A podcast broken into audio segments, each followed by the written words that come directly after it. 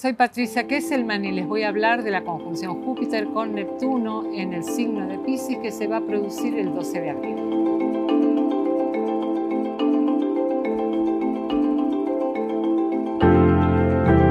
Júpiter y Neptuno se conjuntan cada 13 años, pero en cada signo diferente se conjuntan cada 160 años, es decir, hace 160 años que Júpiter y Neptuno no se conjuntan en el signo de Pisces. Júpiter, el regente tradicional, Neptuno, el regente moderno, rigen ambos el signo de Pisces. Júpiter es el planeta de la expansión, de la fe, de la suerte, y Neptuno es el planeta que está asociado con la espiritualidad, con la empatía, con la sensibilidad.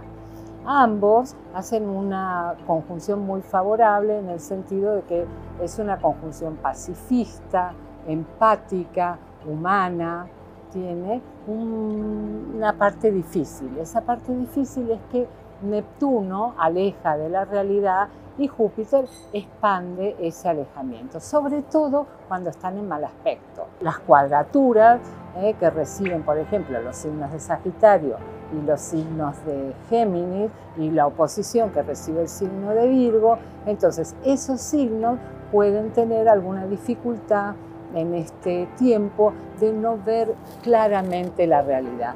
En cambio, los otros signos de agua, como ser cáncer, escorpio, reciben esa energía de forma mm, favorable. Entonces tienen como viento de cola, viento a favor.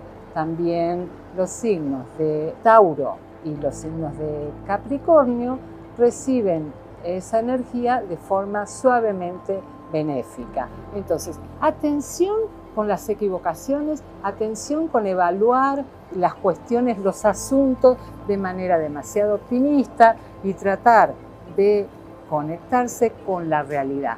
Atención los signos de Géminis, Sagitario y Virgo, porque pueden estar alejándose de la realidad. Evaluar las cosas de manera optimista no los va a ayudar en este periodo de tiempo. Tienen que ser realistas, utilizar un poquito más Saturno y un poquitito menos Neptuno.